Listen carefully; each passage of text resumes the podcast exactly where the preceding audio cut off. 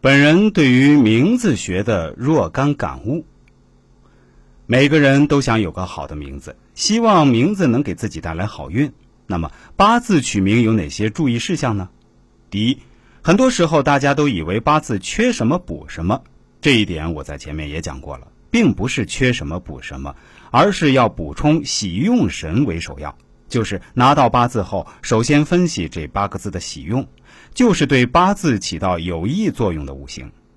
第二，有的家长希望自己的孩子比较特别，取名的时候专门选生僻字。生僻字难写不说，还比较难读。试想一下，宝宝刚刚上小学，名字笔画太生僻，是不是不便书写？另外，就是很多人也认不出来生僻字。进入社会以后，若是领导看了你的简历，觉得很满意，想叫你，但又叫不出你的名字来，叫错了，丢了他自己的脸面，索性放弃，因为名字的原因错过了求职机会，是不是很可惜？第三，女用男名，男用女名，这种情况一般尽量不要出现。